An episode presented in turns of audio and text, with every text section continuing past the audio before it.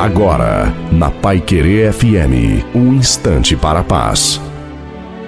Boa tarde, ouvinte da Pai Querer FM, sou o pastor Wilson Tinonim. Às vezes surgem obstáculos em nossas vidas que ficamos perdidos, sem ação nenhuma, sentimos incapazes de lutar, pois o inimigo de nossas almas tenta nos convencer de que não conseguiremos superá-los. No livro bíblico de Romanos, capítulo 8, verso 28, diz: Tudo contribui para o bem daqueles que amam a Deus. Em momentos de provas, é difícil crer que os sofrimentos também possam contribuir para o nosso bem, mas contribui, porque tudo que nos acontece, Deus tem um propósito e ele nos ensina que para cada lágrima virão muitos sorrisos. É preciso confiar nossas preocupações e nosso futuro aos cuidados de Deus, porque ele sabe exatamente o que, quando e e como necessitamos, e nos capacita para permanecermos firmes. Na Bíblia, ainda lemos no livro de 1